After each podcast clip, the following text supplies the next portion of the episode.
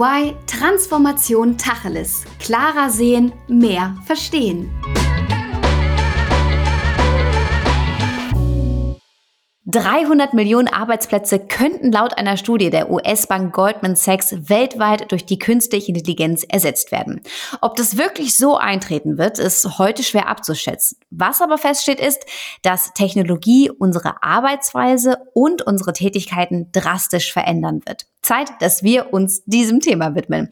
Und damit herzlich willkommen zu einer neuen Folge von EY Transformation Tacheles. Heute müssen wir wirklich mal Tacheles reden, denn das Thema schwirrt ja überall herum. Aber die Frage ist, ist die Notwendigkeit zum Umdenken auch überall schon angekommen. Und darüber möchte ich mit meinen beiden GesprächspartnerInnen sprechen. Herzlich willkommen, Markus Hein und Ann-Kathrin Hof. Ich stelle sie euch vorab aber noch einmal kurz vor. Markus kennt ihr vielleicht schon aus vorherigen Folgen. Er ist mit über 20 Jahren ein Urgestein bei EY und dort leitet er den Bereich People Advisory Services für die Region Europe West, was sozusagen alle Services rund um Entsendungen und Personalfragestellungen um, umfasst. Er selbst sagt über sich, dass er zwar von Technologie fasziniert, aber gleichzeitig ein wahrer Menschenfreund ist. Sein eigener Purpose ist es, andere Menschen erfolgreich zu machen. Hallo Markus, schön, dass du dabei bist. Ja, hallo Alissa, freut mich auch wieder dabei zu sein.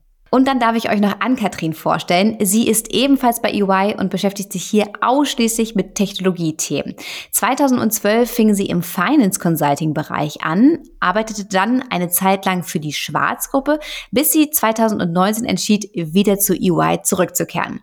Und damals fasste sie für sich selbst den Entschluss, dass sie in Zukunft in einem Bereich mit Technologie arbeiten möchte.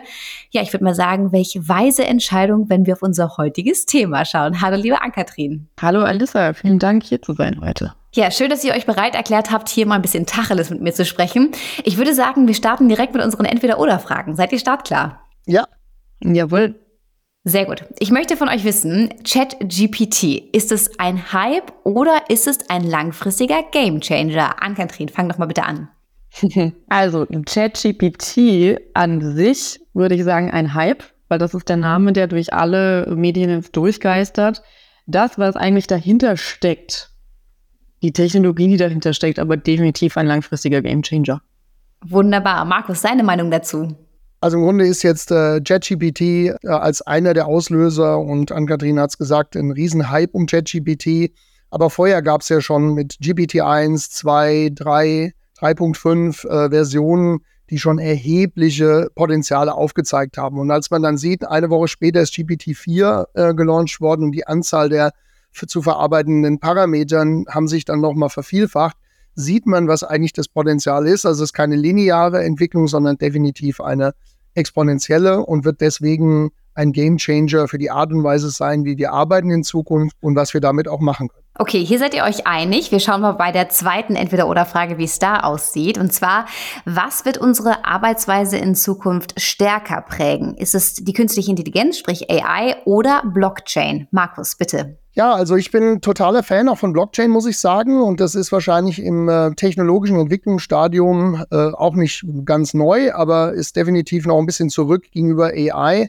Ich glaube an der Stelle, äh, Artificial Intelligence oder alle Potenziale haben eine tiefgehende und eine schwerere äh, Auswirkung als das, was wir aktuell vorhersehen können im Lichte von Blockchain. Okay, Ann-Kathrin, was sagst du? Ja, da bin ich ganz Markus seiner Meinung.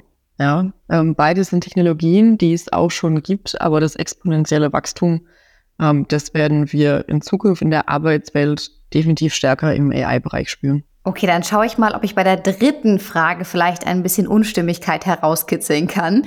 Der Arbeitswandel durch Technologie, ist es ein bunter Blumenstrauß aus Chancen oder doch eher eine riesen Mammutaufgabe an Herausforderungen? Ann-Kathrin, ich bin neugierig. Ja, das kommt so ein bisschen drauf an, wen man vor sich sitzen hat, denke ich. Ich persönlich, ich gehe da drauf zu und sage, das ist ein Blumenstrauß aus Chancen. Wenn ich mir aber die Arbeitswelt anschaue, und du hast ja auch in der Fragestellung den Arbeitswandel durch Technologie genannt, dann denke ich, dass da definitiv auch ein Anteil an Herausforderungen dabei sein wird und auch an großen Aufgaben, ähm, vor denen eben die Unternehmen stehen, um die Arbeit ja anders zu gestalten mit ihren Mitarbeitern. Markus, Chancen oder Herausforderungen? Ja, du, es sind auch wieder Chancen. Ähm, also zumindest immer von der Perspektive, äh, wie man da drauf schaut. Man muss, darf nicht verkennen, dass Technologie in dem Stadium massive Auswirkungen haben wird auf die Art und Weise, wie wir arbeiten. Und du hast es vorhin angesprochen, 300 Millionen und äh, jeden Tag gefühlt kommt eine neue Studie auf den Markt. Manchmal sind es 200 Millionen, manchmal sind es 100 Millionen. Menschen werden durch diese Technologien vielleicht auch ängstlich und haben dann auch eher Resistenz gegenüber Veränderungen als dass sie sich auf neue Themen einlassen. Das ist die Frage der Mammutaufgabe. Wenn man sieht, welche Tätigkeiten Menschen heute machen und was wir für Aktivitäten durchführen, auch weltweit, bin ich fest davon überzeugt, dass äh, Artificial Intelligence einen großen Beitrag leisten kann, uns von diesen eher transaktionalen oder auch sehr einfachen Tätigkeiten zu, ich sage jetzt mal bewusst, zu befreien. Und im gleichen Zuge dazu muss man verstehen, dass 20, 30, 64 Prozent der Jobs noch gar nicht bekannt sind. Also wir brauchen Fantasie, wir brauchen eine Bewegung, wir brauchen Mut und wir brauchen Resilienz, um Menschen in eine neue Welt zu führen. Auch wenn wir noch gar nicht genau wissen, wie sie aussieht. Aber das Potenzial zu schaffen, bei gleichzeitigem Nachlassen verschiedener Tätigkeiten, die wir heute machen, das ist der große äh, Sprung, aber Chancen, glücklicher und äh, schönere Themen zu machen versus dem, was wir heute machen, äh, da gibt es Riesenpotenzial, aber die Aufgabe der Veränderung ist für alle Unternehmen, für alle Führungskräfte so groß wie nie zuvor. Vor allem bedarf es ja auch wirklich ganz viel Aufklärung, um einfach diese Angst, die du ja auch gerade beschrieben hast, ein bisschen zu mindern, weil keiner von uns kann ja da in die Glaskugel gucken und genau sagen, so und so wird es aussehen. Aber was würdet ihr denn sagen, wie beeinflussen denn die neuen Technologien, wir hatten es gerade zum Beispiel die künstliche Intelligenz oder auch Blockchain, die Art und Weise, wie wir in Zukunft arbeiten werden? Also Nummer eins ist Artificial Intelligence ja nichts Neues. Ne? KI gibt es schon seit den 70er Jahren. Die Algorithmen sind alle bekannt. Die Technologie hat an der Stelle maßgeblich einen Fortschritt gemacht, sowohl von der Rechenkapazität oder der Rechnerleistung, aber auch der Art und Weise, wie wir Informationen sammeln. Ne, es gibt ja heute keinen Menschen mehr, der nicht irgendwie ein Smartphone hat oder mindestens ein Tablet und irgendwie gefühlt regelmäßig Informationen austauscht. Ähm, Social Media haben hier einen Beitrag dazu geleistet. Also wir sind ja mittlerweile im Zettabyte-Bereich angekommen, wo wir Daten generieren pro Jahr mehrere Zettabytes sogar, sodass wir an der Stelle eine große Herausforderung haben oder eigentlich jetzt Artificial Intelligence tatsächlich nutzbar machen können. Was heißt das? Informationen, die da sind, im Grunde so aufzubereiten, dass wir durch Fragen tatsächlich Themen ja nicht nur vorhersagen können, sondern gelöst bekommen. Sprich, zum Beispiel, wir, wir übertragen Werte von A nach B, das kann auch schon ein Bot, aber dann zu sagen, okay, also ich kann vorhersagen und ich fülle schon mal ein paar Daten noch zusätzlich aus, in einem Formblatt zum Beispiel sind einfache Tätigkeiten, wo ein Mensch da vielleicht nicht mehr gebraucht wird, sondern mit hoher Intelligenz die Themen vorgefertigt äh, prozessiert werden können. Ein Beispiel. So, und da, da gibt es ganz, ganz viele, wenn man schauen, diese ganze White-Color- oder Knowledge-Worker-Generation, die wir ja auch ähm, im administrativen Bereich entwickelt haben, die haben an der Stelle ähm, definitiv das Risiko, dass sie von dieser Technologie disruptiert werden und müssen sich eigentlich ein Stück weit neu erfinden. Aber jetzt einfach, dass wir uns das auch ein bisschen besser vorstellen können. Ich meine, durch ChatGPT ist jetzt in der breiten Masse der Gesellschaft verständlich geworden, was damit in Zukunft auch alles möglich werden wird. Ich glaube, bei Blockchain ist das noch nicht so der Fall. Wie wird Blockchain sich ganz konkret auch auf unsere Arbeitsweise auswirken? Ich glaube, Alissa, um nochmal zu einem Punkt kurz zurückzugehen, ne, dass es der breiten Masse bekannt geworden ist oder irgendwie jetzt begreiflich wird, ich glaube ehrlicherweise, dass ja, das ist jetzt auch viel in den Medien kursiert, aber die Auswirkungen, die das auch auf das eigene tägliche Leben hat, ich glaube ehrlicherweise, dass das noch gar nicht so breit bei den Menschen angekommen ist. Es kursieren dann ja Sätze oder äh, Überschriften in den Nachrichten wie äh, die, die künstliche Intelligenz nimmt uns, all, nimmt uns alle Jobs weg. Ja? Und ich glaube, dass, dass solche Phrasen, die ja sehr verallgemeinert sind, dass da es an jedermanns äh, Tagesordnung halt sein sollte, sich auch damit auseinanderzusetzen, okay, aber was bedeutet das jetzt eigentlich für mich? Teilweise kommen ja die Leute schon, wie der Markus sagt, auch seit den 70er Jahren mit künstlicher Intelligenz in Berührung. Und das ist heute ja total normal und man ist sich im Zweifel vielleicht auch gar nicht darüber bewusst, wo das eigentlich ist. Ja. Also machen wir es nochmal ein bisschen pragmatisch und äh, handhabbar. Es gibt viele Einkaufsplattformen die, da, äh, draußen im Markt, wo Menschen Waren bestellen, Dienstleistungen kaufen. Und dort habe ich schon Vorschläge, die mir sehr personalisiert äh, zugestellt werden. Und äh, durch Informationen oder Verhaltensweisen, wie ich mich auf diesen Plattformen bewege. Und äh, mit dieser Fragestellung, das ist alles künstliche Intelligenz. Also das heißt, heißt, es ist heute schon sehr, sehr stark verbreitet. Anderes Beispiel, was auch ein Riesenfeld ist, äh, wenn man sieht, äh, wie viel, welche Qualität heute Fotos haben, die Smartphones generieren, was künstliche Intelligenz mit ihren Algorithmen aus diesen Bildern noch verbessern, erweitern und machen kann, das hat schon äh, ein, ein Niveau erreicht, was äh, mittlerweile Profi-Modus hat.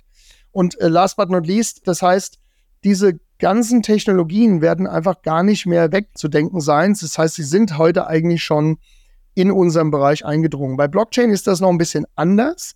Blockchain hat aber das Riesenpotenzial, eigentlich das, was uns Menschen auszeichnet, einerseits Austausch, eine gewisse Form der Dezentralität oder auch meiner eigenen Authentizität äh, sicherzustellen und trotzdem bei gleichzeitiger Nachweisbarkeit meiner Tätigkeiten durch die Aneinanderreihung dieser Blocks im Grunde tatsächlich äh, Potenzial zu schaffen. Bringen wir ein Beispiel. Es gibt dazu momentan Diskussionen, sogenannte DAOs, Decentralized Authorized Organizations, könnte man mit Hilfe eines Blockchain-Tokens äh, möglicherweise vielleicht darüber nach, na, nachdenken, ob man Entscheidungsprozesse, die heute schneller in Organisationen getroffen werden müssen, äh, in einem Beweis oder auch äh, stärker dezentral äh, durchführen zu lassen. Also da braucht man ein bisschen Fantasie, man braucht Innovationskraft. Deswegen spreche ich auch immer von den Chancen, die da drin liegen, aber wir müssen das auf jeden Fall generieren.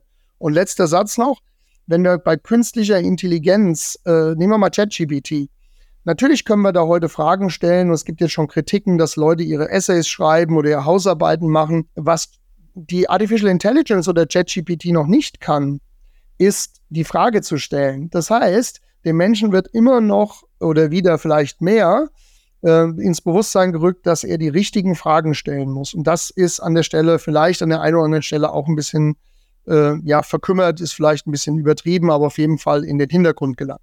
Mhm, auf jeden Fall. Schön, dass du es auch nochmal betonst, damit auch so ein bisschen, wie wir es ja auch zur Aufgabe haben, so ein bisschen die Angst hier zu nehmen. Was bedeutet das Ganze denn jetzt für das Thema Leadership? Ich meine, es sind ja schon gravierende Änderungen, die da auf uns alle einprasseln.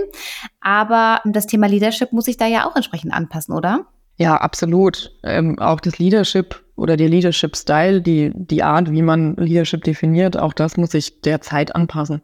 Im Prinzip ist das auch jetzt nicht so viel anders wie vor zehn Jahren, vor 20 Jahren, vor 30 Jahren, ne? weil es gab immer Veränderungen in der Arbeitswelt. Es gab immer Veränderungen, auf die der Mensch reagieren musste, sei es jetzt auch irgendwie anderweitig im Umfeld. Ne? Und ähm, darauf muss sich an sich auch der Leadership-Style eben anpassen.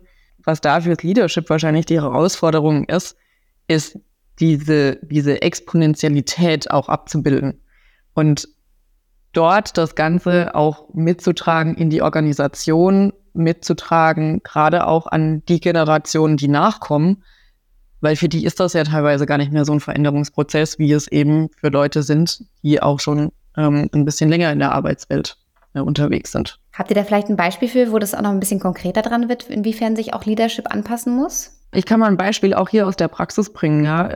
Gehen wir mal in den Gaming-Bereich. Ja, und im Gaming-Bereich, ähm, was ja, der ist ja jetzt auch nicht neu, ne, den gibt's nicht erst seit gestern. Aber was, was da zum Beispiel passiert, in vielen dieser, ich sag mal, auch Multiplayer-Spiele, wo sich die Leute verabreden, wo sie Teams formen, ähm, wo sich vielleicht ein Anführer ähm, herausbildet, der eben dann diese Teams führt. Das ist letzten Endes, ist das ein Leadership-Skill, den diese Person schon ausbildet in diesem Gaming-Environment, ähm, wo sie eben ein Team anführt, ja, und das Ganze auch noch in einem virtuellen Team wo keiner irgendwie durch, ähm, vielleicht auch noch durch, durch ähm, andere Dinge motiviert ist, ne? sondern die sind alle von dem Ding der Sache, die sind alle von diesem Purpose, von diesem gemeinsamen Streben im Team, eben in diesem Game äh, voranzukommen, besser zu werden. Dadurch sind sie motiviert. Und letzten Endes ist es ein Leadership-Skill, den wir hier sehen. Ja, die Frage ist ja dann, wie ist der zum Beispiel jetzt auch übertragbar auf die Arbeitswelt? Oder wie wird er in der Arbeitswelt anerkannt? Ich glaube, heutzutage steht noch auf sehr wenigen äh, CVs unten drauf irgendwie, ja, ich habe äh, Leadership Skills in, in dem und dem Game. Ich, also ich habe das noch nicht gelesen, ja. Aber spannend, dass da so ein Wandel auch stattfinden wird. Und ich meine, während der Pandemie haben wir es gesehen, wie alle sich unfassbar schwer mit digitaler Führung getan haben und dass dieser Skill aber in Zukunft einfach schon automatisch mitkommt. Spannend. Ich würde vielleicht, Alissa, nehmen wir den Punkt nochmal auf und ein bisschen nochmal weiter und wir wollen ja Tacheles reden. Also ne, Deutschland und Europa ist groß geworden auf Basis einer Industrialisierung. Ja, also im Grunde sehr, sehr stark, nicht nur global, international vernetzt, sondern Produkte zu schaffen, die wir dann auch ein Stück weit durch Services erweitert haben, aber definitiv skaliert haben sehr stark durch wiederkehrende Prozesse und äh, alles äh, in Perfektion, in, mit hoher Disziplin, zeichnet ja gerade Deutschland in unserem Skill aus, nachgemacht. Das Problem ist, dass wir mittlerweile in einer Welt von verschachtelten Krisen sind. Den Begriff habe ich vor kurzem mal gehört und fand ihn sehr spannend, weil wer hätte gedacht, dass Corona an der Stelle die Welt zum Erliegen bringt und wer hätte gedacht, dass aus Corona heraus das Thema virtuelle Arbeit oder hybrides Arbeiten äh, äh, zur Normalität wird. Wer hätte gedacht, dass ein Ukraine-Krieg erstens so lange dauert, zweitens an der Stelle eine auslösende Kette hat, einer Energiekrise, die wir vor dem Start oder Beginn der, der Ukraine-Krise äh, so uns hätten nicht vorstellen können. Das heißt, wir haben folgendes Thema, dass äh, sich Krisen verschachteln, dass Krisen häufiger kommen und das generiert natürlich und macht etwas mit den Menschen in Kombination mit der technologischen Fortschritt wird das fast für den Menschen eine extrem schwere eigene persönliche Veränderung oder Transformation. Und jetzt kommt der Punkt des Leaderships. Leaderships ist nicht mehr den Menschen zu sagen, was sie tun sollen ähm, und was sie im Grunde, um, um weiter zu äh, ihre Prozesse zu optimieren und, und zu, ne, so repetitiv immer besser zu werden, sondern an der Stelle Technologie intelligent einzusetzen und den Menschen das Gefühl zu geben, dort ist Zukunft und dort ist Hoffnung, auch in Koexistenz zur Technologie. Und das ist einfach ein, ein ganz anderer Leadership. Wir sprechen da oftmals von einem Growth-Mindset versus einem Protected Mindset. Das ist also, ich will nichts bewahren, sondern ich will eigentlich wachsen aus den Herausforderungen.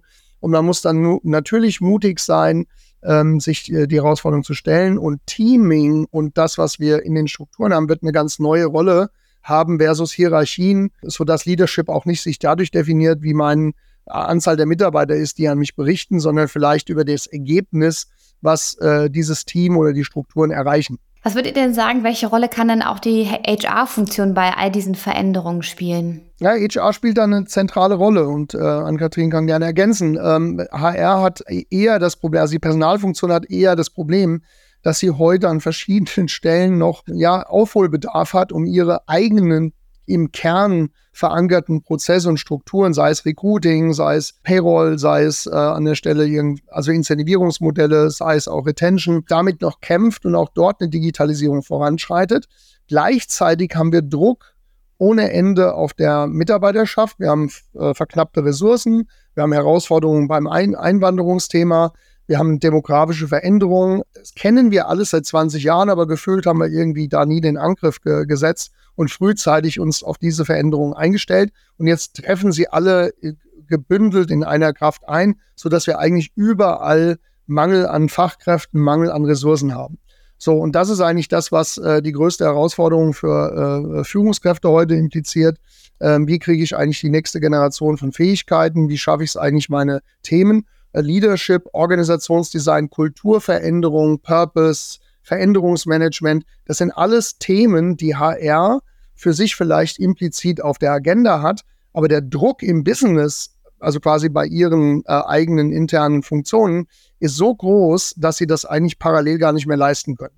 Und äh, deswegen entstehen auch Friktionen innerhalb von Firmen, in denen eigentlich auch ein hohes Maß an Moderation und, Fü und Führung erforderlich ist, um diese Schmerzen zu überwinden. Ann-Kathrin, was würdest du sagen? Es gibt ja, wenn man an die HR-Funktion denkt, kann man das auch so ein bisschen gliedern in Dinge, die quasi, ich sag mal, auch ausführende Tätigkeiten sind, ne? die, die so ein bisschen äh, Support-Prozess ähm, als ich sag mal auch einfach zeitlich gelagert so ein bisschen Lagging-Tätigkeiten sind, ne, die quasi hinten angestellt werden. Ähm, sowas wie monatlich muss das Gehalt ausgezahlt werden. Aber die HR-Funktion hat ja genau auch die Funktion, die sich mit Talent, die sich mit Learning auseinandersetzt.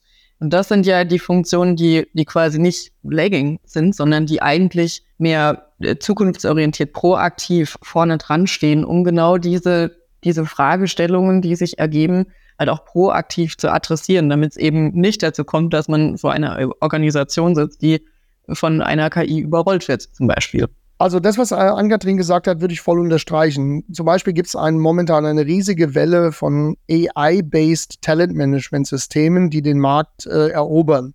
Und da geht es darum, dass wir Skills nicht nur matchen, sondern auch vorhersagen können, die, die wir brauchen und äh, die auch eingesetzt werden beim Recruiting oder auch bei den Retention-Themen, Leute auch in ihren persönlichen Entwicklungspfaden besser zu unterstützen. Hier spielt zum Beispiel in der Koexistenz Artificial Intelligence eine herausragende Rolle, weil die Modelle, wie wir früher Learning und Skills gemacht haben, ähm, und auch Taxonomien entwickelt haben, Learning Journeys entwickelt haben, LXP-Systeme ausgerollt haben. Das ist alles auch zumindest mal zu hinterfragen. Und diese strategische Personalplanung, die wir machen müssen, nämlich mehr auf Skills und Fähigkeiten basiert, das wird einer der Themen sein, die uns in den nächsten drei bis fünf Jahren intensiv beschäftigen. Auch ungelöst sind, aber eine große Herausforderung, aber auch gleichzeitig Chancen mit sich bringen. Und letzter Satz dazu, wenn wir dann noch Fantasie haben, nicht nur über Blockchain und Artificial Intelligence, sondern auch über Metaverse äh, oder äh, der aufkommende äh, Mixed Reality, äh, Augmented Reality Themen uns anzuschauen, äh, dann ist, glaube ich, die Fantasie nicht sehr weit, dass man gar nicht mehr irgendwie physische Trainings durchführen muss, sondern dass man die vielleicht auch in Zukunft stärker im virtuellen Raum durchführen kann. Uns läuft zwar die Zeit davon, aber eine Frage hätte ich dann noch, weil ihr habt ja als Unternehmensberatung auch Einblicke in sämtliche Unternehmen. Was beobachtet ihr bei euren Zusammenarbeiten? Sind die Unternehmen sich der Dimension schon bewusst und arbeiten aktiv an Lösungen? Gute Beraterantwort ist, Alissa, es kommt drauf an. Jedes Unternehmen hat da eine unterschiedliche Sichtweise. Manche sind tatsächlich eher noch, ich nenne das immer in einem Horizont 3, da geht es um Produktivitäts- und Performance-Zone machen auch schon transformatorische Themen, auch in der HR-Funktion kümmern sich bei bestimmten Themen. Diesen Aus Ausblick, mal Fantasie zu haben, wie wir das den Horizont 3 nennen, so eine Innovations- und Inkubationszone tatsächlich mal auszuschöpfen und darüber mal was zu verproben, zu testen, die Mitarbeiter mitzunehmen, da gibt es nur ganz wenige äh, Unternehmen, die da dran sind. Ich glaube, vom intellektuellen Aspekt kriegen die das, haben die das alle verstanden. Aber es ist wie immer aus Ermangelung von Zeit und Fokus stellt sich die Frage, wo liegt man aktuell den, den Schwerpunkt? Ja, dann ihr beiden. Also es war super, super spannend. Ähm, vor allem, glaube ich, haben wir ein bisschen auch die Angst nehmen können, aber auch wachrütteln können. Hey, da kommt einiges auf alle Unternehmen, auf alle Mitarbeitenden zu. Lasst uns doch mal einen Blick in eine Stadt eurer Wahl werfen. Und äh, natürlich auch ihr dürft ein Plakat dort aufhängen mit eurer Kernbotschaft an Katrin. Was würde auf deinem Plakat stehen? Ja, bei mir würde was draufstehen in die Richtung, ähm, nimm es in die Hand, also sei proaktiv. Ja? Es ist jetzt ein Bundle, der kommt. Und das heißt nicht, dass man danach programmieren können muss, ne, sondern sich einfach mit diesen Themen ein bisschen aktiv auseinanderzusetzen und sich nicht davon überrollen zu lassen. Wunderbar, sehr schöner Appell. Markus, was steht auf deinem Plakat? Du hast es eingangs gesagt, ich bin sehr purpose-led. Ich glaube auch, dass die Generation Z und die Alphas, die dann kommen werden, noch mehr purpose-orientiert sein werden. Auf meinem Plakat steht, Such deinen Purpose und folge dem konsequent. Wunderbar, ganz, ganz wichtig. Gibt es sonst noch irgendwas, was ihr unseren Zuhörerinnen und Zuhörern mitgeben möchtet? Also mein Kern, das ist jetzt ein bisschen Englisch, aber ich würde, ähm, und das sage ich immer auch meinen äh, Kollegen und Kolleginnen, ich sage immer, keep fighting und keep smiling. Es ist ganz wichtig, dass man positive Energie, Empathie in den Vordergrund stellt vor den großen Herausforderungen, vor denen wir als Welt oder als Menschheit, Gesellschaft in Deutschland, in Europa oder global stehen. Ähm, ich glaube, man muss da mit positiver Perspektive äh, den Veränderungsprozess begleiten. Ich habe vielleicht noch was äh, ganz anderes. Es gibt mittlerweile auch so ein paar, ich sag mal, Standardwerke. Wir haben jetzt über, über AI, Blockchain gesprochen. Wir haben das Wort Metaverse tatsächlich ja gar nicht mit reingepackt. Aber was, was ich sehr interessant fand, es gibt ein Buch, das heißt ähm, der Bitcoin-Standard. Ähm, das ist auch im Deutschen verfügbar und das gibt auch einfach eine Historie. Wo kommt eigentlich vieles historisch her? Wie ist das ähm, gelaufen und gibt einem nochmal so ein bisschen ein anderes Bild auf die ganzen Dinge. Und ähm, genauso gibt's von, von Matt Ball das Buch ähm, The Metaverse, das einem da auch nochmal viel viel Aufklärendes, ähm, finde ich, einfach, einfach gibt. Ja. Und vielleicht auch so ein bisschen die, die Angst wieder nimmt, ne? weil es auch in die Historie guckt, ähm, wo kommen wir her, wie hat sich das entwickelt, etc. Großartig. Ganz vielen lieben Dank für eure Empfehlungen jetzt noch am Ende. Und äh, ja, wir haben das Thema Metaverse gar nicht angesprochen, Virtual Reality auch nicht so wirklich. Da gibt es auf jeden Fall noch Bedarf. Aber in Anbetracht der Zeit müssen wir leider jetzt hier schon aufhören. Aber ich danke euch ganz, ganz herzlich. Ich glaube, alle können hier viel raus mitnehmen. Und ähm, ja, wenn ihr das Gespräch auch so super fandet, dann freuen wir uns natürlich auch sehr, wenn ihr diese Folge liked, wenn ihr sie weiterempfehlt und wenn ihr vor allem beim nächsten Mal wieder mit dabei seid. In der Zwischenzeit dürft ihr uns gerne jederzeit kontaktieren mit Themenvorschlägen oder auch Fragen. Dann schreibt uns einfach eine Mail an podcast.de.ey.com. Liebe Ann-Kathrin, liebe Markus, ganz lieben Dank euch beiden. Danke dir. Vielen Dank, Alissa. Das war EY Transformation Tacheles. Klarer sehen, mehr verstehen.